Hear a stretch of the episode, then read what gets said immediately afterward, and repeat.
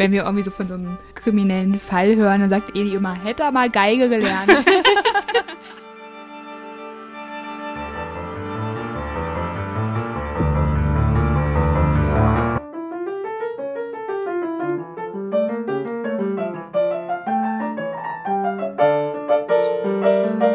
Kunst und Kultur sind ein wichtiger Teil unserer Gesellschaft, klar. Aber welche Rolle spielt die Gesellschaft für die Musik? Wir sprechen über wichtige Themen unserer Zeit aus der Perspektive des klassischen Musikbetriebs. Wie können wir mehr Verantwortung übernehmen? Und worüber sollten wir endlich mal offen sprechen? Darum geht's in Generation Einheit, der Podcast. Herzlich willkommen auch heute an alle, die unseren Podcast wieder eingeschaltet haben. Wir freuen uns sehr, dass ihr uns wieder zuhört. Heute geht es um Demokratie. Also das ist wirklich ein Zufall, das haben wir so nicht geplant, dass wir jetzt über Demokratie sprechen. Gestern wurde der Bundespräsident wiedergewählt, Frank Walter. Und er hat in seiner Rede tatsächlich über die Demokratie gesprochen. Ne? Und das finde ich auch ganz passend irgendwie zu unserem heutigen Thema, Demokratie, weil er ja auch unter anderem sagt, ähm, dass wir eben nicht die Kraft der Demokratie unterschätzen dürfen und ähm, dass wir uns nicht zurückziehen sollen, sondern Verantwortung übernehmen sollen und Demokratie auch eine Zumutung ist. Also wir müssen uns das halt erkämpfen. Mhm. Ne? Und ähm, das fand ich auch schön, auch jetzt für unseren Podcast. Er hat gesagt, jeder und jede, die sich engagiert im Beruf oder im Ehrenamt, der kämpft den Kampf um die Zukunft der Demokratie. Jede und jeder, der anpackt im Großen und im Kleinen, der bringt die Kraft der Demokratie zum Leuchten. Wir wollen auch in dieser Podcast-Folge ja ähm, ja, wieder darauf schauen, wie können wir als Musikerinnen und Musiker vielleicht die Demokratie gestalten, mitgestalten, in welcher Form und welche Kraft hat da die Musik? Genau, wo haben wir überhaupt Möglichkeiten, auch was mitzugestalten? Und was ich ähnlich wie bei dem Freiheitsbegriff, den wir ja auch bereits besprochen haben, so interessant finde, ist, dass Demokratie für uns eine Selbstverständlichkeit geworden ist. Wir leben in einer Demokratie, seit wir denken können, ähm, sogar in einem geeinten Deutschland, also in einer geeinten Demo deutschen Demokratie. Und für uns ist es einfach normal. Also mhm. da sich nochmal einfach bewusst zu werden, in was für einer Staatenform, in was für einer Herrschaftsform wir hier tatsächlich leben und, und, und was auch die Vorteile sind, die damit einhergehen, das ähm, tut meiner Meinung nach von Zeit zu Zeit auch immer ganz gut.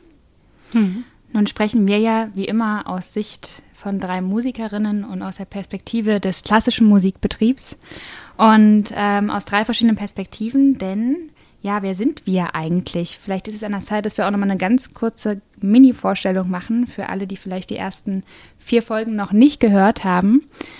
Ena?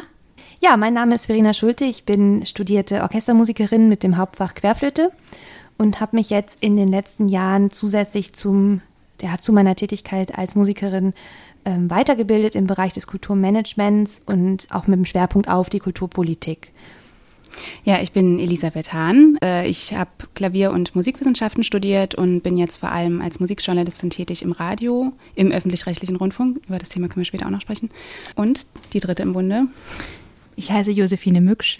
Ich habe Klavier studiert bis zum Master und studiere gerade noch einen zweiten Master in Musikpädagogik, den ich dieses Jahr hoffentlich dann beende. Das heißt hoffentlich, es hat mir wahnsinnig viel Spaß gemacht und ich bin total traurig, dass es jetzt zu Ende geht. Mhm. Aber für mich ist jetzt auch in dieser Folge besonders spannend, was, äh, und das fragen wir uns ja eigentlich auch, was haben Musik und Demokratie eigentlich gemeinsam? Wie können wir diese beiden äh, miteinander verbinden und vor allem welches Potenzial, und das frage ich mich jetzt auch besonders, welches Potenzial hat die Musikpädagogik? Ja, ich möchte diese Folge ganz gerne mit einer Frage an euch beide beginnen, nämlich was kommt euch als allererstes in den Sinn, wenn ihr den Begriff Demokratie hört? Gleichberechtigung, Teilhabe, mhm. Selbstbestimmung, Mündig Freiheit, ja. Mündigkeit, Verantwortung. Verantwortung, ganz wichtig. Also wenn ich über Demokratie nachdenke, dann kommt mir tatsächlich als allererstes das Repräsentative unserer Demokratie in den Sinn also es ist eine Form von Selbstbestimmtheit in dem Moment, wo ich natürlich den Repräsentanten wähle oder die Repräsentantin wähle. Mhm. Aber dennoch ist es dann irgendwie auch wieder fremdbestimmt, weil ich auch keinen Einfluss darauf habe, was meine Repräsentantin, mein Repräsentant dann eben entscheidet. Das ist auch eine Machtsache, ne? Also Natürlich. man denkt immer, Demokratie können alle gleich entscheiden und so, aber so ist es ja eben nicht. Ich habe auch irgendwie so, so Erlebnisse, die mir direkt in den Sinn kommen. Das sind ja beispielsweise schon die ersten ähm, Erlebnisse, die man in der Schule hatte, wo man mit anderen Kindern zusammen in einem Raum war hm. und dann ja, musste man demokratisch eben abstimmen und äh, hat natürlich zum Teil auch irgendwie Frustration verspürt in dem Moment. Also mir ging es damals so. Ja, hatte ich gerade eine Szene in der Familie mit meiner Tochter, die, ähm, wo wir auch nach Mehrheitsprinzip abgestimmt haben mhm. und das war so schwer für sie zu akzeptieren. Sie ist sieben Jahre alt und ähm, also dass sie dann nicht die, sie war die Minderheit, ne? Und sie war Fuchs, also sie war wirklich total wütend und konnte es nicht akzeptieren. Also das, so geht es uns Erwachsenen ja auch, dass wir, es für uns einfach schwer ist, manchmal diese Demokratie wirklich auch zu akzeptieren oder, oder auch dann dass man eben vielleicht nicht an der Macht in Anführungszeichen ist. Ja. ja, aber auch zu lernen, dass das ja auch kein persönliches Versagen ist. Genau. Sondern dass es einfach eine allgemeine Entscheidung ist und die, jeder hat das gleiche Recht abzustimmen. Ein ganz kurzer Funfact dazu. Ich habe äh, gelesen, dass der Benjamin Franklin, der ja die amerikanische Verfassung ähm, verfasst hat, der hat gleichzeitig die Glasharmonika auch erfunden. Ach, Wusstet ihr das? Nein. Wusste ich nicht. Mhm. Und äh, es gab einen interessanten Artikel in, im Cicero, wo es darum ging, dass Musik, Glas und Demokratie eins gemeinsam haben, nämlich dass sie zerbrechlich sind. Oh, das ist gut. Das fand ich irgendwie ein ganz schönes Bild. Ja, das ist nur ein Fun Fact zu Ende. So. Nee, das, das, das passt auf jeden Fall, ja. Also die Geschichte zeigt ja auch, dass die Kunstfreiheit nicht umsonst im Gesetz geschützt ist, weil sie ja einfach in Diktaturen unterdrückt wird. Und äh, ich frage mich auch, wie klingt eigentlich die Demokratie? Und ähm, finde das in dem Zusammenhang auch total interessant, immer was sich die, und jetzt auch ganz aktuell, was sich Frau Merkel beim Zapfenstreich überlegt hat. Mhm. Ne? Genau, und hat da, glaube ich, auch ganz klare Signale, eben auch demokratische Signale gesendet. Ja, das ja. ist auch spannend. Äh, apropos, wie klingt Demokratie? Es gibt eine, also mein kleines Fallbeispiel, es gibt von dem Komponisten Paul Brody eine demokratische Sinfonie. Ich weiß mhm. nicht, ob ihr davon gehört habt. Nee. Da hat er 90 Stunden Bundestagssitzungen durchgehört und dann zu 75 Minuten Musiktheater verarbeitet. Mhm.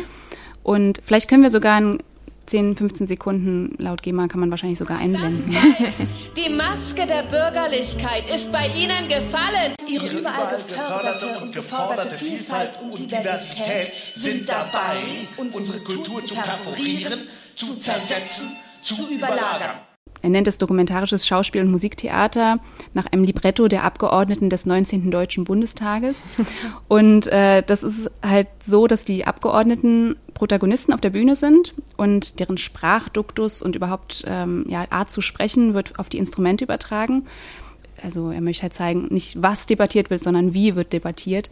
Genau, also man hört die ganzen typischen Floskeln, auch der AfD und mhm. ähm, aber auch wie die Grünen debattieren. Also naja, es ist irgendwie sehr, sehr interessant, dass dann euch immer fragt, also die Frage, ob man das wirklich braucht so und ob das dann ästhetisiert wird und ähm, ja, oder inwieweit das auch zur demokratischen Aufklärung vielleicht beiträgt. Aber ich fand das ein sehr interessantes Beispiel, wie man Demokratie wirklich ganz plakativ in Musik gießen kann. Ah, das finde ich super. Das ist eine klasse, eine klasse Idee, auf jeden Fall. Ja. Ja, es, es führt, also wo du jetzt gerade das angesprochen hast, auch in unserem Bundestag, natürlich die Debatten, die es da auch gibt. Jetzt gab es gerade auch eine ganz interessante äh, Diskussion. Ähm, dahingehend, braucht man einen Parlamentsmusiker, braucht man eine Parlamentsmusikerin. Mhm. Soll heißen, brauchen wir in unserem Bundestag tatsächlich eine Vertreterin der Kunst- und Kulturszene. Ich glaube, das ging um einen Parlamentspoeten oder eine mhm. Parlamentspoetin. Ja, das finde ich auch eine, eine ganz interessante Debatte. Was denkt ihr denn? Ja, Ina, du hattest ja einen Text mit uns geteilt, wo es auch so ein bisschen um Pro- und Kontra-Argumente ging und wo Frau Göring-Eckert sagt, also die ist total pro-Parlamentspoet und sagt, es kann durchaus ein helfender Beitrag sein zum Diskurs in lebendiger Sprache. Wiederum Herr Kubicki sagt, Künstler sollen doch Stachel im Fleisch des Herrschenden sein und nicht deren Angestellte. Ja, das ist ein guter Punkt. Ich bin auch der Meinung, dass die Kunst eigentlich das reflektieren sollte, was politisch geschieht oder gesellschaftlich und eben nicht unbedingt Teil dessen sein sollte. Also klar, sie wird gefördert von der mhm. Gesellschaft und von der Politik, weil sonst könnte sie in dieser Form einfach nicht existieren. Ähm, es ist ein meritorisches Gut, das haben wir auch schon mal grob ähm, besprochen. Mhm. Das heißt, Kunst und Kultur wird in unserem Dunstkreis, in unserer Gesellschaft als so wichtig angesehen, dass wir es nicht der freien Marktwirtschaft aussetzen wollen. Also wir wollen das wirklich unterstützen, in dem Sinne, dass wir sagen, das soll auf jeden Fall existieren und verfügbar sein, auch mehr oder weniger barrierefrei und niederschwellig verfügbar sein. Also mit niederschwellig meine ich jetzt ganz gezielt den preislichen Faktor. Mhm. Es soll wirklich so sein, dass jeder sich das auch irgendwie leisten kann. Das ist so wie Bildung auch. Genau. Das ist ja auch ein meritorisches Gut. Oder Richtig. Versicherungen. Richtig. Ja, tatsächlich, genau. Gut, zwei gute Punkte. Genau. Deswegen hat Deutschland entschieden oder der deutsche Staat entschieden, Kunst und Kultur zu fördern. Mhm. Und ich denke, vor diesem Hintergrund, aber auch vor dem Hintergrund der Kunstfreiheit, was ja wiederum sagt, okay, auch wenn der Staat im Prinzip der hauptsächliche Geldgeber der Kunst- und Kulturszene ist, sollte trotzdem frei sein. Und ich denke, deswegen ist es eigentlich auch schön, dass sich die Kunst- und Kulturszene eben nicht wirklich direkt in der Politik wiederfindet, mhm. sondern wirklich das als Spiegel, ja. als Spiegelbild agiert.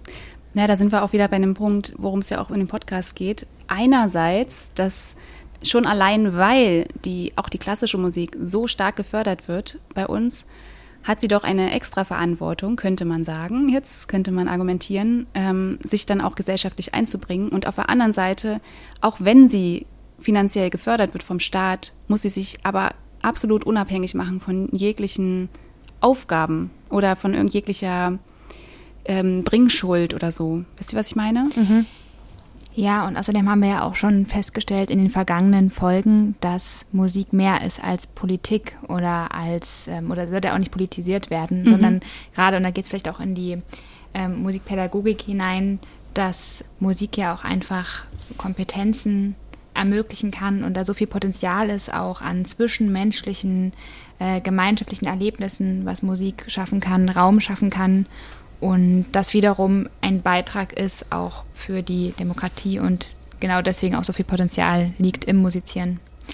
Wir fragen uns ja auch in unserem Podcast, ähm, oder das war ja unsere Aufhängerfrage, welchen Beitrag können wir Musiker eigentlich leisten, eben für die Gesellschaft, für die Demokratie, für demokratische Werte und in dem Zusammenhang ähm, und gerade auch vor dem Hintergrund der laufenden Debatte, die Systemrelevanz von Kunst und Kultur, ne, gerade in der Corona-Pandemie wurden ja mhm. viele Schwächen des Systems auch aufgedeckt, beziehungsweise der klassischen Musikbranche, der Musiker. Da gab es ja auch einige Künstler, die sich zu Wort gemeldet haben. Till Brönner mit einem eindrucksvollen Video. Und deswegen wäre es vielleicht auch nochmal ganz spannend, darüber zu sprechen, wie sollen eigentlich die Interessen der Künstlerinnen und Künstler in unserer Demokratie, in unserer Gesellschaft vertreten werden und Richtig vor allem, welchen Platz haben wir eigentlich in unserer demokratischen Gesellschaft? Ja. Ja. Das sind ja zwei Punkte, ne? Also ja. zum einen, ähm, genau, zum einen ist es die Frage, inwiefern haben wir ein, eine Lobby in der Politik, inwiefern haben wir ein Sprachrohr und äh, inwiefern müssen wir uns in der Demokratie irgendwie unseren Platz finden. Ne? Habe ich mhm. dich jetzt richtig verstanden? Mhm. mhm. Genau. Vielleicht können wir ja irgendwie einmal kurz zu dem Sprach, also Stichwort Sprachrohr, was ja in der Corona-Pandemie eben auch klar geworden ist, dass, dass es zu schwach ist. Ich meine, es gibt eigentlich kaum eine Lobby.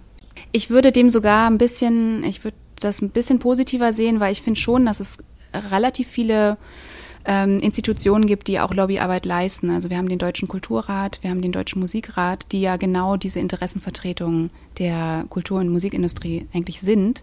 Die Frage ist immer, also, und die ja auch in Kontakt stehen äh, mit der Politik, die auch immer Ansprechpartner sind, wenn es um solche Themen gibt, geht oder Initiativen gründen und so weiter.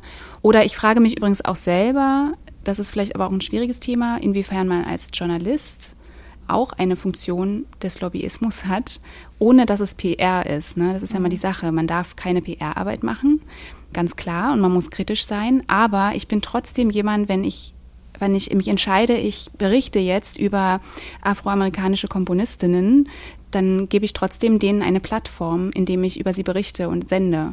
Und bin in dem Moment auch eine Form von Lobby. Mhm. Wisst ihr, was ich meine? Mhm. Aber kann man das wirklich Lobby nennen? Weil da hatten wir auch gestern mal kurz darüber gesprochen, Eli, wie wichtig eigentlich auch genau die Presse und die journalistische Arbeit für die äh, Gesellschaft ist. Und ganz kurz, leider fällt mir nicht mehr der Urheber des, des Zitats ein, mhm. den ich jetzt gleich zitiere. Es war ein Politiker, der mal gesagt hat, wenn er die Wahl hat zwischen, also in einer Demokratie zwischen Regierung und Pressefreiheit, er würde sich immer für die Pressefreiheit entscheiden. Mhm. Und dass die journalistische Arbeit und auch das, was du machst im Musikjournalismus, ist einfach, das ist auch ein Sprachrohr. Hm. Aber würdest du wirklich sagen, dass der Deutsche Musikrat beispielsweise dann tatsächlich Lobbyarbeit übernimmt? Ja, eigentlich schon, würde ich schon sagen, weil er ist eine Interessenvertretung. Und er kümmert sich um die Belange der Musikerinnen und Musiker. Aber klar, die Frage ist auch immer, wie, wie mächtig ist dann auch so eine Institution auch? Und ähm, ich meine, es gibt ja dann auch, es gibt die Deutsche Orchestervereinigung, es gibt den Deutschen Chorverband. Das sind alles Interessenvertretungen, die dafür sorgen, dass ihre Stimme gehört wird. Und ähm, vielleicht muss man daran arbeiten, wie sie besser gehört werden. Aber eigentlich gibt es sie. Das Problem, was ich so ein bisschen sehe, ehrlich gesagt, im Kunst- und Kulturbetrieb ist, dass vor allem freischaffende Künstler einfach überhaupt nicht gehört werden, mhm. überhaupt nicht vertreten werden. Ich meine, die haben sowieso so gut, jeder Selbstständige hat keine Versicherung, das ist eh ein, ähm, ein Riesenproblem und natürlich auf Grundlage dessen auch keine Gewerkschaft, die irgendwie für ihre für die Arbeitszeiten oder die Arbeitsrechte eintritt. Ähm, das ist eh klar, so, dass sich der ähm, Staat Deutschland dafür einsetzt, dass eben Künstler da ein bisschen besser abgesichert sind. Mithilfe der Künstlersozialkasse ist mhm. schon mal eine super Sache. Da wird viel gemacht und das ist auch eine tolle Institution, eine tolle Einrichtung, die eben dann Krankenversicherung, ähm, Rentenversicherung, aber Pflege.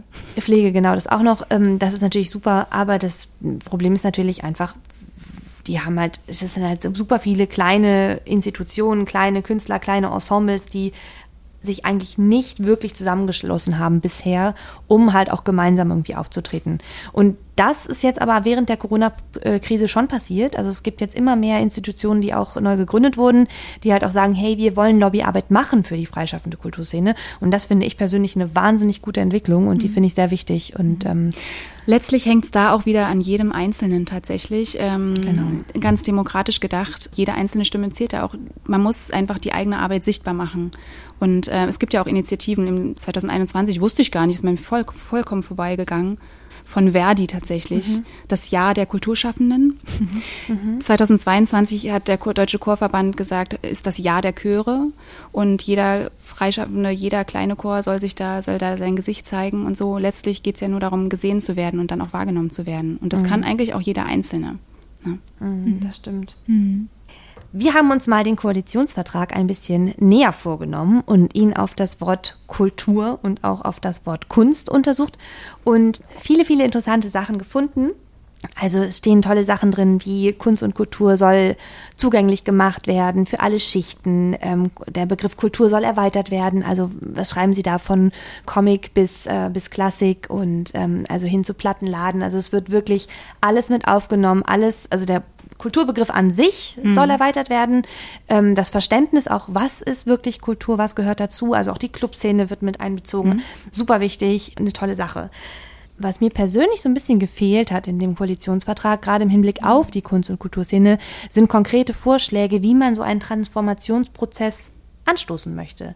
Also mir persönlich fehlt zum Beispiel mal ein Anreiz, also einen konkreten Anreiz, den man irgendwie bieten könnte für Kulturbetriebe, um sich auch zu wandeln. Es sind halt Institutionen, die sind eigentlich geführt wie ein mittelalterliches Lehen. Das heißt, der Fürst sagt, hier hast du ein Stück Land, pflanz da drauf, was du magst. So. Und das heißt, dann ist dann der Besitzer des Landes, also der Intendant, der Vorstehende, die, die Vorstehende, mhm. die entscheidet dann wirklich ganz alleine, was wird gemacht. Und das ist natürlich wahnsinnig hierarchisch. Das ist jemand, der entscheidet künstlerisch, da und da soll es hingehen, der hat auch irgendwie die Finanzen im Blick und er schachtelt das alles so ein bisschen zusammen oder sie schachtelt das alles so ein bisschen zusammen. Und das bezieht natürlich nicht, das, also es ist überhaupt keine demokratische Institution. Ne? Und um aber wirklich einen Transformationsprozess auch in die Wege zu leiten, braucht man meiner Meinung nach das Kollektiv. Da braucht man wirklich die Kompetenzen und die Ideen von allen Mitarbeitern. Mhm. Also das ist so ein bisschen das, was mir fehlt in dem Koalitionsvertrag. Oder was heißt gut, der Koalitionsvertrag ist vielleicht auch nicht unbedingt der Platz, um solche mhm. konkreten Ideen schon zu listen, aber dass da irgendwie mal gesagt wird, okay, wie wollen wir das überhaupt machen? Ne? Und dann habe ich mich ein bisschen beschäftigt mit einem mit einem Interview von, einen Moment, ich sage euch den Namen. Erhard Grundl, der ist äh, mit. Ja ja? Hm? Sag mir was. Sag Grüner, mir. von den Grünen. Genau, richtig. Mitglied des Bundesant äh, Bundestags, kulturpolitischer Sprecher von Bündnis 90 Die Grünen. Und er hat dann ein bisschen, ist ein bisschen darauf eingegangen, was er denn konkret jetzt auch ähm, im Hinblick auf die Kunst- und Kulturszene umsetzen oder was die Grünen umsetzen mhm. möchten. Tolle Worte, die gefallen sind. Barrierefreiheit, Geschlechtergerechtigkeit, Diversität, Nachhaltigkeit. Also wirklich alles, was so mhm. gerade auch sehr en vogue ist, was uns alle gesellschaftlich beschäftigt. Sie wollen auch nicht weiter oder nicht primär in immer neue und repräsentativere Großbauten in irgendwelchen Hauptstädten mhm. investieren. Stichwort Elbphilharmonie. Kultur von und für alle. Ja, das ist natürlich schön. Das ist doch Demokratie, oder? Mhm. Wie seht ihr Aber das? die Frage ist dann, wie das umgesetzt wird. Ne? Und genau das ist mein Problem. Also äh, Stichwort Teilhabe, was ist eigentlich bildungspolitisch unter Teilhabe und Chancengerechtigkeit zu verstehen? Und ähm, soll es eigentlich dabei darum gehen, dass bildungsfernen, also in Anführungsstrichen bildungsfernen Schichten oder Menschen der kulturelle Habitus einer Hochkultur beigebracht einer wird. Sogenannten? Sogenannten einer sogenannten. Hochkultur beigebracht wird. Oder soll es eigentlich in diesem Zusammenhang, gerade Stichwort Teilhabe, darum gehen, dass eigentlich jeder Mensch unserer Gesellschaft die Möglichkeit hat, teilzunehmen, aber anhand und mit eines, also in einer selbst ausgewählten musikalischen Tätigkeit. Und ich glaube, Oder das ist eben auch Tätigkeit. Äh, künstlerischen Tätigkeit. Und das ist eben, glaube ich, auch nochmal so ein wichtiger Diskussionspunkt gerade. ähm, Genau das ist aber, was gemeint ist. Also es ist Genau. wirklich ganz explizit gemeint, dass das, was, was wir im Kulturbereich dann ähm, auf den Bühnen sehen, nicht mehr das sein soll, was wir halt ausschließlich das sein soll, was wir bisher gesehen haben. So, sondern sich ganz explizit auch genau auf diese Form, ähm, ja, eben auch äh, ausweiten soll. Genau, ich hatte ein wirklich spannendes äh, Buch gelesen von ähm, Anja Bossen und Christine Tellisch. Ähm, beide haben dieses Buch herausgegeben und zwar Musik, Teilhabe, Mündigkeit, aber eigentlich im musikpädagogischen Kontext, nämlich Musikpädagogik als Beitrag zur Demokratiebildung. Und da geht es eben auch sehr viel um Teilhabe und eben auch, die gehen auch so ein bisschen, da schneiden so das Thema Kulturpolitik auch an. Und ähm, fragen sich eben auch, ist staatlich geförderte musikalische Teilhabe auch ohne die Bedingungen eines aufklärerischen Potenzials, also als Ermöglichung von Vergnügen und Entspannung denkbar? Müssten also nicht neue Kriterien dafür entwickelt werden, wenn, wann etwas als förderungswürdig oder förderungswürdige musikalische Teilhabe einzustufen ist und wann nicht? diese Institutionen versuchen ja eigentlich immer natürlich diese Teilhabe zu erzeugen oder Publikum zu gewinnen. Und ich frage mich manchmal, ob das der eigentliche Grund ist dafür, diese Projekte zu initiieren. Aber das ist eben oftmals nicht, und das will ich jetzt damit sagen, nicht vom Teilhabenden oder demjenigen, der teilhaben soll, ausgedacht, sondern eben davon, was ist der Gewinn für den klassischen Musikbetrieb. Das Also, dass es nicht für das Publikum gedacht ist, sondern nur für die Institution selbst, meinst du das? Ja, Genau, das ist ja auch Stichwort Hochkultur, ne? Also dass äh, scheinbar Kulturförderung oder dass wir die Menschen nur dann bilden und erziehen, in Anführungszeichen, wenn wir ihnen beibringen, wie eine Beethoven-Sinfonie funktioniert und wenn sie auch wirklich mal in einem klassischen Konzert waren. Und ich begebe mich jetzt hier total auf dünnes Eis, weil äh, natürlich, wir treten auch mit unserem Podcast dafür ein, dass klassische Musik irgendwie anders Ne? Also das, wir, wir sind ja, wir sind ja pro Klassik. ich meine, wir singen ja nicht an dem Masterfilm Also sitzen. Ja, mir geht es genau. wirklich nicht primär um klassische Musik, weil ich mich wirklich frage, Musik, egal ob man kann alles, was wir besprechen in unserem Podcast, Total. Gemeinschaft, ähm, Einheit, Freiheit, das sind alles Werte. Ähm, ich, ich bin der festen Überzeugung, Musik ist ein ganz wichtiger Teil für die Gesellschaft auch. Aber das sind alles, also man kann diese Erlebnisse auch in einem Rockmusik erlebbar machen, äh, Musikkonzert genau, oder ja, genau. Ähm, genau. Ja, und ähm, es gibt ja auch, äh, es gibt ein interessantes Interview mit dem äh, Thomas Quasthoff, dem Sänger. Und das ist im Prinzip, im Prinzip ganz interessant, was er sagt. Und er ist auch sehr, sehr wütend über die Situation, wie das halt so ist in Deutschland und dass wir zu wenig tun für, den, für die Förderung, für die Musikförderung. Aber ich, er sieht das halt auch sehr stark ne, aus, dem, aus der Brille des klassischen Musikbetriebs. Und er sagte zumindest auch, zum Beispiel auch im Hinblick auf Amerika, dort landen die Kinder nicht in Musikschulen, sondern in irgendwelchen Gangs auf der Straße und, und irgendwann sind die Gefängnisse voll. Und das finde ich schon allein sehr, sehr populistisch formuliert. Und es hat halt immer diesen Habitus, also Leute, wer Beethoven mal gehört hat, der kann gar nicht in, ins Gefängnis landen. Also ich ja, ich habe das auch gelesen, das Zitat. Ich habe auch von Otto Schily ähm, das Zitat gelesen, wer Musikschulen schließt, der schadet der inneren Sicherheit. Ja, und äh, wir sagen ja immer auch Spaß. Also Eli, wenn, wenn wir irgendwie so von so einem ja, kriminellen Fall hören, dann sagt Eli immer, hätte er mal Geige gelernt. und ähm, ich meine, natürlich sind wir uns alle einig, äh, darüber sprechen wir auch in unserem Podcast, dafür stehen wir ja auch ein, dass wir beim Musizieren, dass wir wirklich so viele ja, Werte unserer Demokratie ähm, vermitteln können, ein- Werte eines, eines positiven, ähm, friedlichen menschlichen Zusammenlebens. Aber ich glaube einfach, dass wir in der Hochkultur oder dass genau die, die von denen diese Zitate kommen, einfach, dass ja oftmals dieser Realitätsbezug auch Genau. fehlt. Weil so ein, also wenn es so einfach wäre, das wäre sehr schön. Ja. Und ähm, ich finde es natürlich sehr wichtig, dass ähm, man sich dafür auch stark macht, was Musik alles kann und wie wichtig das auch für die Gesellschaft ist. Aber es ist doch auch zum Teil vielleicht auch ein bisschen mit einer rosaroten Brille. Ne, ja, oder sagen, so aus so einer Borniertheit heraus. Der, ja. ne? Und das, ja, damit das, erreichst du halt auch keinen. Genau, aber das ist die eine Ebene. Ich meine, das sind jetzt die Künstler, die das sagen, die sich dafür aussprechen oder der Künstlerin. Aber was du gerade angesprochen hast, Fine, darauf möchte ich ganz gerne nochmal mhm. zurückkommen im Blick auf den Koalitionsvertrag. Dass wir sagen, okay, wir brauchen eine Kulturförderung, wir brauchen eine, eine Kulturpolitik, die eben genau das unterstützt, nämlich eben eine kulturelle Vielfalt fördern. So, ich meine, da steht schon drin, okay, der Begriff Kultur soll erweitert werden.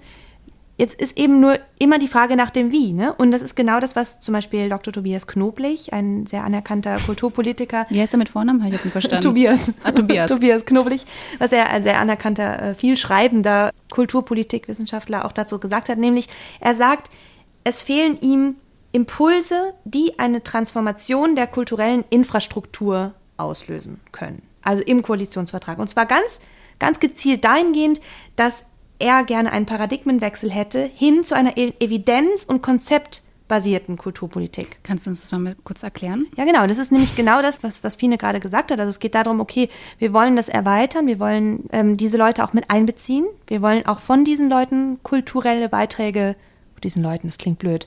Wir wollen von allen Menschen, die in Deutschland leben, kulturelle Beiträge auf die Bühne bringen. Wir wollen das alles sehen. Wir wollen alle mit einbeziehen. Wir wollen eigentlich gemeinsam etwas machen als Demokratie. Wir wollen alle Stimmen hören. Musikalische Teilhabe ist immer so die Frage. Hm. Wir können jetzt jedem im Publikum eine Triangel in die Hand äh, drücken, wenn wir jetzt Musik machen und sagen, okay, haut mal da drauf. Dann wird es wahrscheinlich ein riesen Chaos geben. Aber ja, da muss man vielleicht auch, so haben wir ja schon öfter angesprochen, auch nochmal dran arbeiten, mhm. neue Konzepte entwickeln eventuell.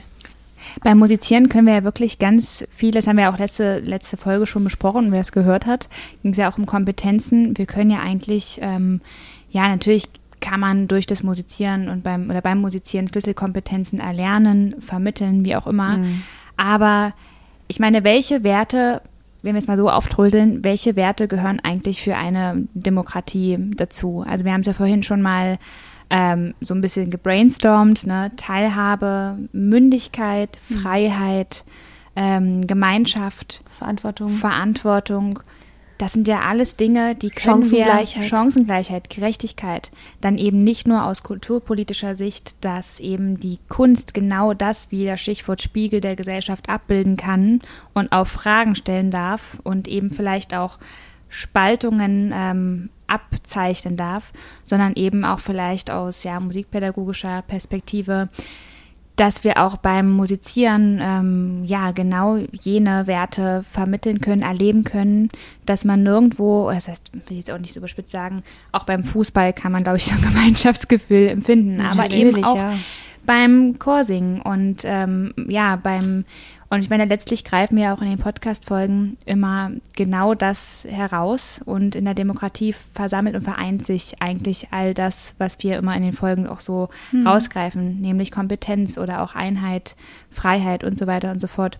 Und es ist bisher ein viel zu wenig debattierter Fachdiskurs, nämlich ähm, das sind alles Dinge, die wir auch brauchen für einen ähm, solidarisches, friedliches Miteinander. Auf jeden Fall. Was meinst du denn, wie kann man denn, also wenn, wenn man jetzt Musik vermittelt äh, mhm. oder unterrichtet, wie kann man denn die Kinder und Jugendlichen oder Menschen zu mündigen, demokratischen Bürgern durch die Musik vielleicht ich will jetzt nicht sagen erziehen, weil wir haben vorhin ja, darüber gesprochen, aber sie ja. dazu begleiten.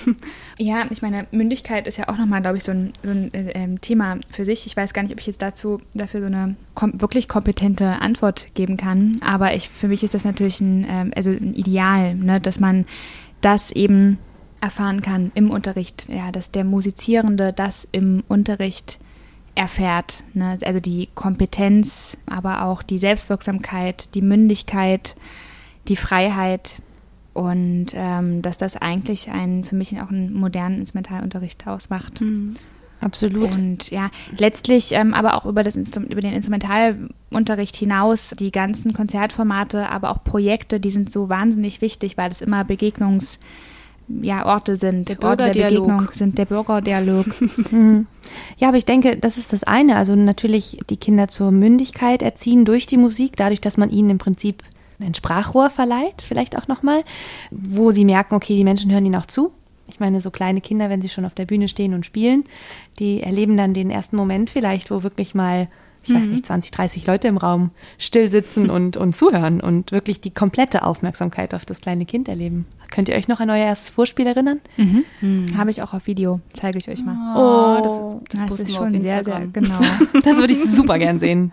Ja. Das würde ich super gern sehen. Wisst ihr, was das Schöne an meinem ersten Vorspiel ist? Nur mal ganz kurz, ja. aber hat vielleicht auch was ähm, ja, genau. Ich spiele der Schlangenbeschwörer und äh, im, ich glaube im Spukschloss oder so. Und ähm, ich verspiele mich einmal und mache einfach weiter. Und es ist auch einfach so eine Sache, wo wir beim Thema Kompetenzen sind. Ne? Ähm, ich, erinnere, ich, erinnere, mich an meinen ersten Klavierunterricht mit fünf. Habe ich mit dem Kantor des Dorfes Unterricht gehabt und ich habe, ähm, ich war mein kleines liebes braves Mädchen und ich habe eine Taste gedrückt und habe mich bei jedem Ton zurückversichert, habe mhm. ihn angeguckt, war das richtig? Süß. Und dann wieder eine Taste gedrückt, war das richtig? Habe zu ihm dann geguckt und so. Und ähm, Stichwort Mündigkeit. Eigentlich sollten die Kinder ja dann auch dazu hinbegleitet werden, dass sie sich nicht immer zurückversichern müssen bei jedem Ton. Das stimmt. Aber das ist gar nicht so einfach. Also ich kann es auch aus eigener Erfahrung ähm, im Bereich Journalismus sagen.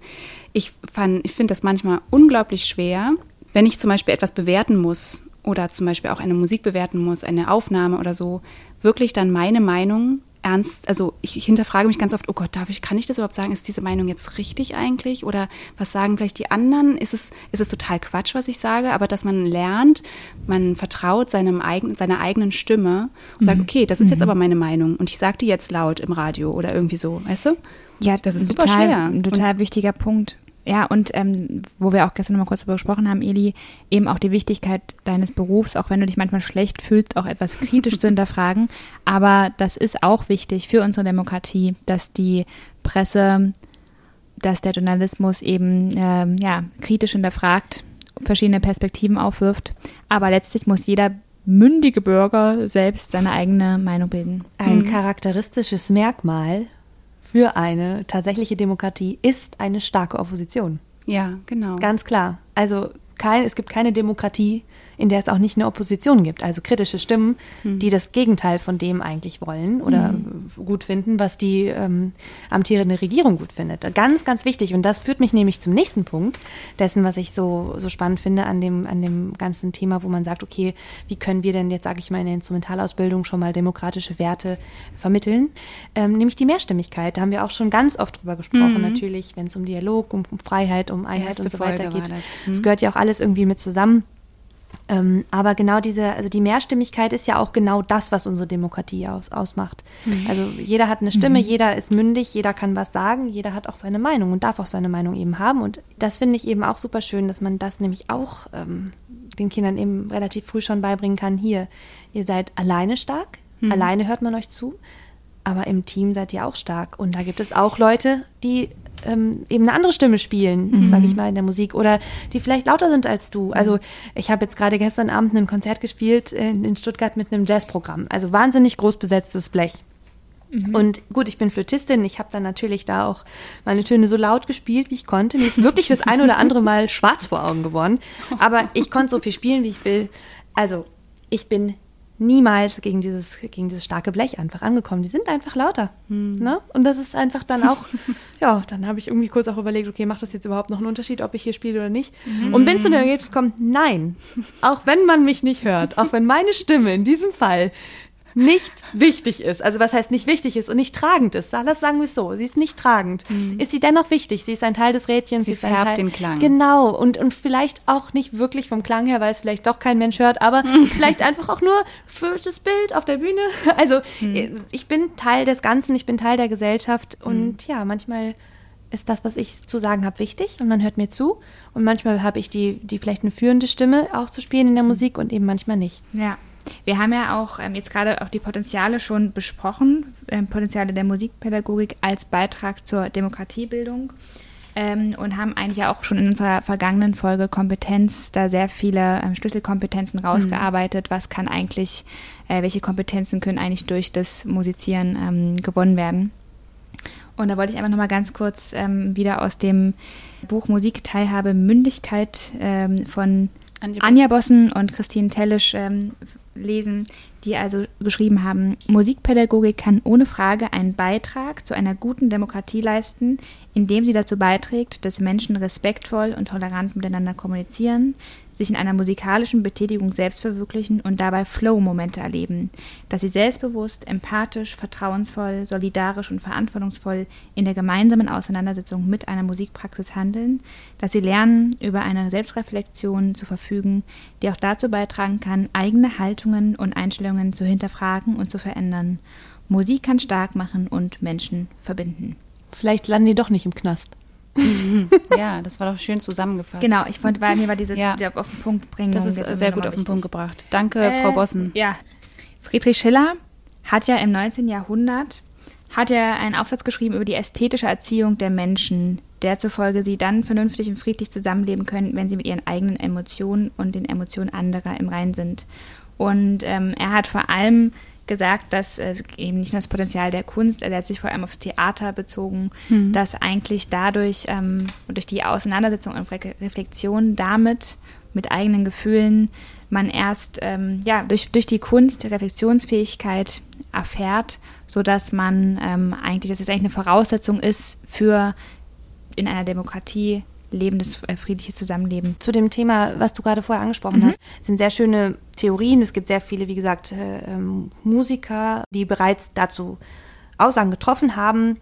Beispielsweise Kriminalitätsrate sinkt, wenn jeder ein Instrument erlernen würde, wenn jeder Beethoven gehört hätte. So, das sind alles irgendwie schöne Aussagen, denke ich immer. Klingt immer schön. Es klingt ja. immer schön. Wir, glaube ich, hier alle drei, die wir hier am Tisch sitzen, bezweifeln das natürlich irgendwo auch. Es gibt auch kriminelle Musiker, man glaubt es kaum. Ich, hab, ich Ja. wurde beim Clown erwischt mit Wie? 14. Oh, ich und hab ich habe zu dem Zeitpunkt habe ich schon neun Jahre Klavier gespielt. Ja, ich ich wurde vom. Kaufhausdetektiven aus, ausgegabelt. Wo hast du geklaut? Bei Ich euch habe beim ganz Edeka? viel geklaut. Ich habe auch aus der, Entschuldigung Mutti, ich habe auch aus deinem Portemonnaie geklaut. Oh Gott. Ich habe nur einmal in, meinem Leben, einmal in meinem Leben eine Colaflasche geklaut vom Nachbarn. Das war das Schlimmste. Ich habe mich so schlecht gefühlt. Nie wieder. ja. Ja, das ging mir auch so. Also die Vorstellung, dass jetzt gleich die Polizei, ich konnte mich irgendwie rausreden. Hm. Ich hoffe, das ist jetzt verjährt. ich konnte mich irgendwie raus Hoffen, dass kein. Polizist zuhört. Und dann, da war ich wirklich noch, äh, wirklich noch sehr jung. Und dann dachte ich mir aber in dem Moment, ey, die Vorstellung, dass ich, dass mich jetzt meine Eltern irgendwie vom Polizeipräsidium abholen. Also ich hätte mich wirklich so geschämt. Dann hättest du noch mehr üben müssen. genau. Ja, aber worauf ich eigentlich viel lieber zurückkommen möchte, ist ähm, dieser Punkt, okay, es gibt diese ganzen Theorien, ja, es gibt hier, Jeki, jedem Kind ein Instrument, diese Initiativen, die es gab, wo man sagt, hey, wir wollen tatsächlich mehr ähm, ähm, kulturelle Teilhabe auch fördern, wir wollen den Kindern ermöglichen, auch Instrumente zu lernen, unabhängig von deren, ich sag mal, äh, Elternhaus, Hintergrund, denn das ist natürlich ganz klar immer ein Faktor ähm, für die Zugänglichkeit eines Instrumentalunterrichts. Es fehlt uns an Forschung. Es fehlt uns definitiv an kulturpolitischer Forschung, an gesellschaftspolitischer Forschung in dieser Richtung, die tatsächlich belegen kann, was hat es tatsächlich für Auswirkungen, wenn wir mehr, weiß ich nicht, Kulturförderung haben, wenn wir mehr Instrumentalunterricht haben, wenn wir, weiß ich nicht, auch mehr Musikunterricht haben in den, in den Schulen. Also oft ist es ja einfach ein Mangelfach. Musik ist ein Mangelfach. Das heißt, es wird halbjährlich. Gab es ja auch letztes Jahr eine Studie dazu. Genau, Mhm. genau. Es wird halbjährlich eben im, in, im Wechsel mit Kunst oft unterrichtet. Aber ich meine in dem, in dem Fall, es gibt viele, viele äh, wissenschaftliche Untersuchungen, die sich halt auch zum Teil sehr, sage ich mal, äh, abstrakt und theoretisch mit, und mit dem Feld befassen. Aber dass man wirklich tatsächlich qualitative Studien fährt, die wirklich evaluieren, was passiert, wenn du irgendeinen Indikator oder welche Indikatoren verändert sich, wenn du irgendeinen Faktor veränderst in diesem ganzen Gebilde. Klar, das ist super schwierig, das auch auszumachen. Woran liegt jetzt die Veränderung? Ist es jetzt wirklich aufgrund der Kulturförderung, dass die Kriminalitätsrate beispielsweise sinkt? Aber das ist dennoch ein Feld, in dem es meiner Meinung nach äh, wirklich absolut notwendig ist, auch mehr zu forschen. Wir leben in einer Wissensgesellschaft. Kulturpolitiker, Kulturpolitikerinnen müssen sich täglich rechtfertigen für die Maßnahmen, die sie ergreifen. Und es ist ein wahnsinnig wichtiges Feld. Beziehungsweise, ähm, wenn wir jetzt mal bei dieser Aussage bleiben, ähm, jeder, der ein Musikinstrument lernt, äh, ist, wie, wie hat das Herr Quaster formuliert, ähm, ist einer Kommt weniger, der Gefängnis, kommt genau. nicht ins Gefängnis. Diejenigen, die ein Instrument spielen und vermeintlich vielleicht nicht ins Gefängnis kommen, wenn man dem glaubt, liegt vielleicht auch einfach daran, dass sie auch unter anderen Lebensumständen aufwachsen. Die dann limitiert. Ja, auch ein spannendes, spannendes Thema. Ja, ich finde es auch nochmal interessant zu sprechen darüber, wo wir, wir denn Demokratie tatsächlich dann auch in dem Kulturbereich erleben. Und wir haben gerade ein bisschen angesprochen, dass eigentlich Kulturbetriebe oder ja, alteingesessene Kulturbetriebe häufig eher hierarchisch geführte, also charismatisch geführte auch Unternehmen sind, Betriebe sind. Jetzt ist es allerdings so, dass wir ja in Orchestern dann wieder genau das ganze Gegenteil haben. Hm. Also wenn Stellen neu besetzt werden, ist es ein von vorne bis hinten demokratischer Prozess. Und mhm. das finde ich wahnsinnig spannend. Mhm. Ich finde auch gerade diese, diese Diskrepanz zwischen eben dem Intendanten, der entscheidet, wo geht es mit diesem Opernhaus, mit dem Theater, wo geht es hin. Ja, mhm. alles wird wirklich von oben, also top-down entschieden, ganz klar. Mhm. Und dann gibt es auf der anderen Seite das Orchester, was bei jedem neuen Mitglied demokratisch, wirklich basisdemokratisch, ja, mhm. und auch direkt demokratisch, also nicht repräsentativ. Gilt das Mehrheitsprinzip dann? Genau. Also du entscheidest dann, ob du denjenigen drin haben möchtest Richtig. oder nicht und Okay. Und dann wird nach dem Jahr Probe wird nochmal basisdemokratisch Richtig, das ist nämlich noch der zweite, die zweite Hürde, die man nehmen muss, um eine Festanstellung im Orchester mhm. dann zu erreichen, ist eben dann wieder nach einem Jahr gibt es eine neue Entscheidung. Ähm, wie hat sich der Kandidat, wie hat sich die Kandidatin gemacht? Möchten wir mit mhm. der Person unser Leben lang gegebenenfalls, kann ja gut sein, ähm, zusammen Musik machen und dann wird nochmal demokratisch entschieden. Da gibt es natürlich von Orchester zu Orchester verschiedene ähm, Hürden, die man noch nehmen muss. Also manche Orchester haben Vetorechte, zum Beispiel, dass die Gruppe sagen kann, nein, mhm. Das geht gar nicht. Ich habe ein Veto oder der Chefdirigent kann sein Veto einlegen. Mhm. Und das finde ich eigentlich ganz spannend. Ja. Vor allem auch, wenn man die Probenarbeit wieder betrachtet. Der Dirigent hat natürlich das Wort und das mhm. ist auch wieder ganz klar top-down, total hierarchisch und eigentlich ist es eine ja, naja, und dann gibt es halt, halt den Fall, also kurz nochmal zu dem Auswahlprozess 1983, äh, der Fall Sabine Meyer oh, ja. und Herbert von Karajan, also Herbert von Karajan, der Dirigent der äh, Berliner Philharmoniker. Bis dato war ein Jahr vorher die erste Frau überhaupt ins Berliner Philharmoniker-Ensemble gekommen, also ins Orchester, eine Geige. Und dann Sabine Meyer, die sich beworben hat und Karajan wollte sie unbedingt in mhm. diesem Orchester haben. Das Orchester aber wollte sie auf gar keinen Fall, also mhm. zumindest mehrheitlich nicht. Und äh, eigentlich entscheidet das Orchester in dem Fall. Mhm. Aber Karajan hat so viel Druck gemacht, er war auch ein, ja, ich sag mal, äh, sehr dominant in seiner Art und hat dann letztlich durchgesetzt, dass sie aufgenommen wird. Mhm. Also eigentlich gegen, also antidemokratisch. Auf der anderen Seite natürlich auch wieder, ja, sie war die zweite Frau, ne? Also eigentlich sollte man das ja auch fördern, überhaupt. Ich meine, sie hat sicherlich auch by the way, natürlich gut gespielt, ne, ist klar. Und sie ist dann aber äh, nach neun Monaten, glaube ich, gegangen, mhm. weil sie dem, ja, weil das Orchester eigentlich gegen sie war. Ja, das, das ist ja auch ein, ein, Druck, den du gar nicht standhalten kannst persönlich. Also ja. wer möchte schon in so einem Arbeitsumfeld äh, wirklich die ganze Zeit arbeiten, wo du weißt, du bist eigentlich nicht mhm. gewollt und du sitzt da wirklich nur, äh, weil jemand dich da eben mhm. reingepusht hat in diese mhm. Rolle. Das kann ich mhm. absolut nachvollziehen. Mhm. Aber trotzdem spannend eben auch zu sehen, dass es dann auch wiederum solche Fälle gibt, wo einzelne Menschen so oder, viel Macht haben, genau, wie Karajan, genau, genau, so viel Macht oder auch Druck ausüben können mhm. auf etwas, wo er, er hatte ja gar keine Macht. Die, die Macht hatte er so gesehen nicht, darüber zu entscheiden, aber er hat sie irgendwie, hatte sie sich genommen, mhm. also hatte sie sich zu eigen gemacht. Mhm. Klar, solche Geschichten hört man immer mal wieder. Man hört immer mal wieder auch, wo Stellen dann doch irgendwie ist jemand doch durchs Probejahr gefallen und dann irgendwie doch nicht, weil dann doch irgendwie jemand nochmal mit jemandem telefoniert hat, der dann wieder irgendwie mhm. ähm, Druck hat ausüben können und dann wurde, wurden Entscheidungen zurückgenommen. Klar, das gibt es. Ich glaube, das ist aber normal. Also ich, ich würde jetzt nicht behaupten, dass nur weil die Orchesterbetriebe mehrheitlich irgendwie, was das angeht, demokratisch mhm. und ich sag mal auch sehr ähm, fair organisiert sind, dass es jetzt natürlich kommt, mm. dass es mhm. da alles mit rechten Dingen zugeht. Es ja, gibt ja. überall gibt es Mauscheleien. Mm. Ich glaube, das ist in, das kennt auch jeder in jedem anderen Berufsumfeld. Mm. Ich möchte gerne auch noch mal ganz kurz darüber sprechen über Demokratie an Konzerthäusern beziehungsweise was die Programmgestaltung angeht. Das macht ja meistens, oh Gott, keine Ahnung, der Intendant, der Programmdirektor, der künstlerische Leiter. Richtig. So, und zum einen sind diese Institutionen staatlich gefördert, aber äh, wie viel Partizipation ist da tatsächlich dabei, dass alle mitbestimmen können, in Anführungszeichen alle, was da genau gespielt wird?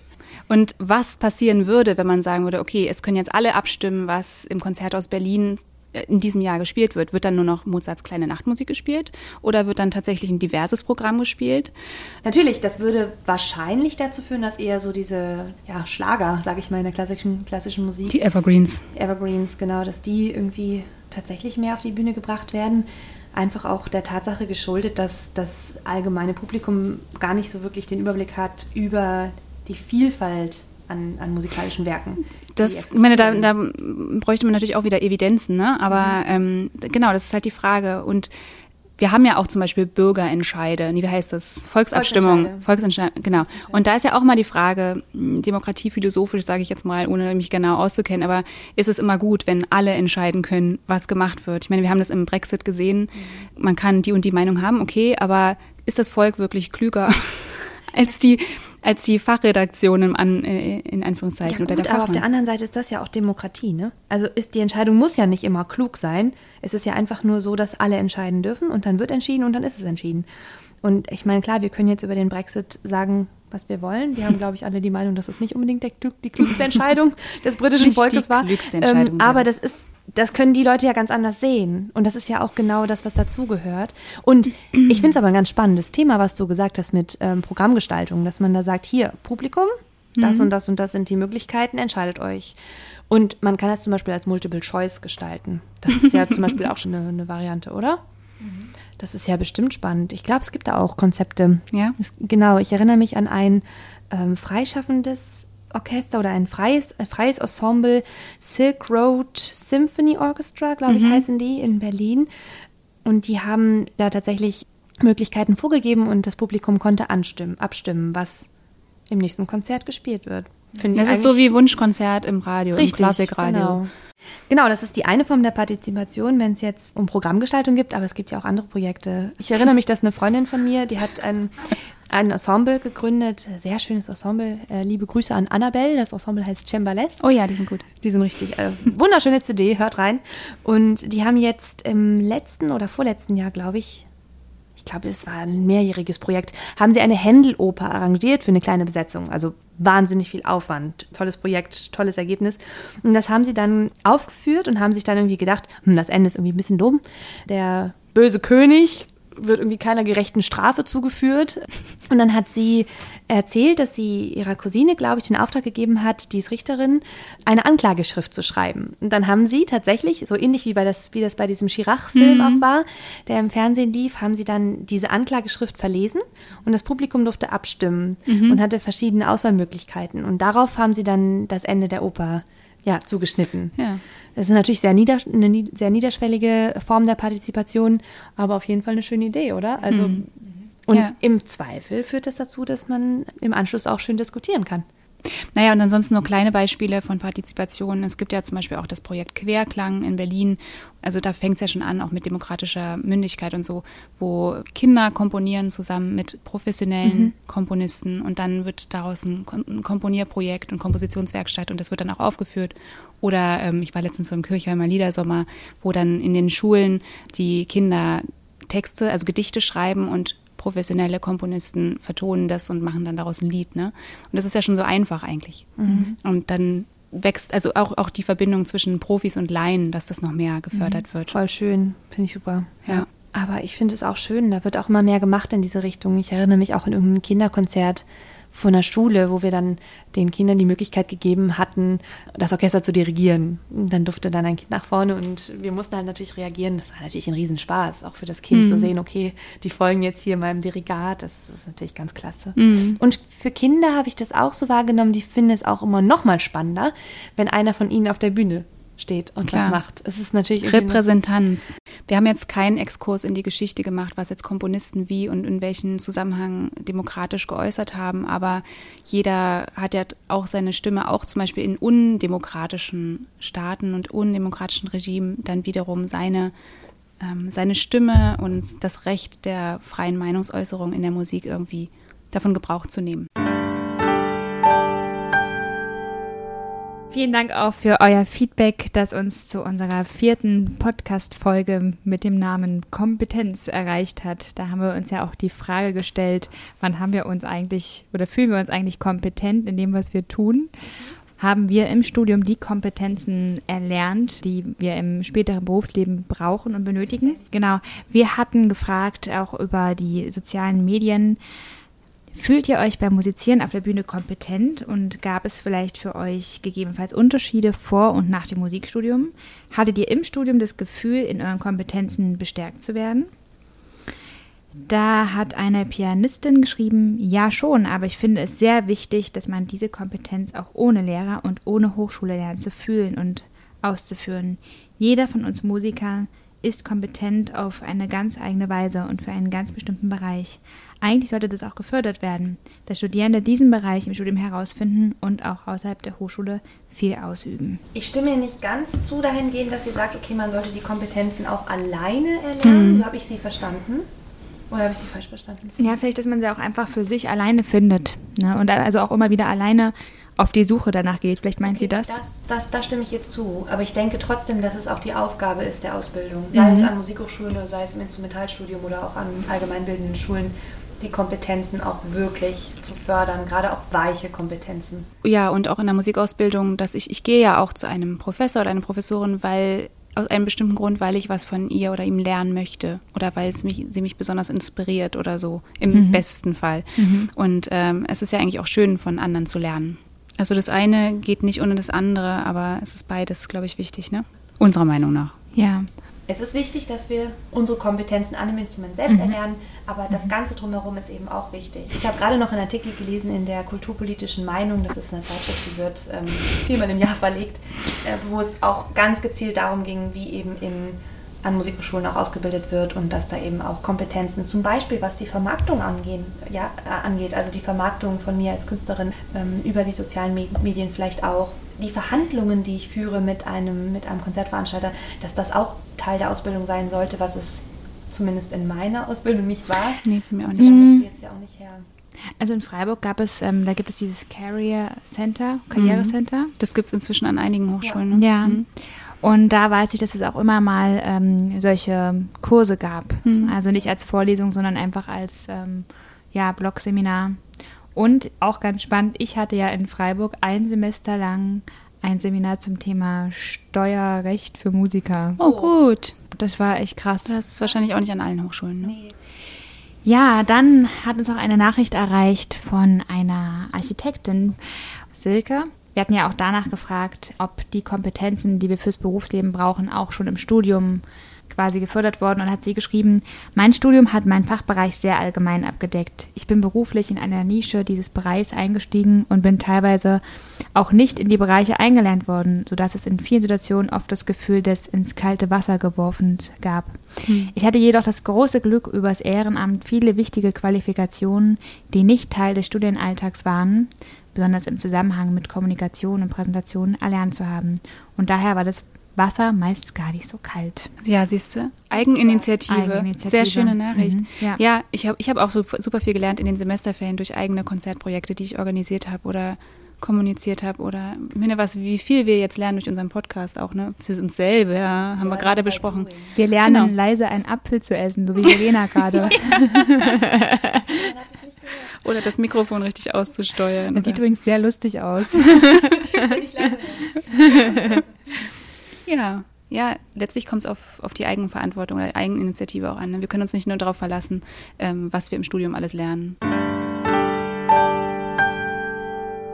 Ladies. Leute, heute ist Valentinstag. Ich will das noch einmal sagen.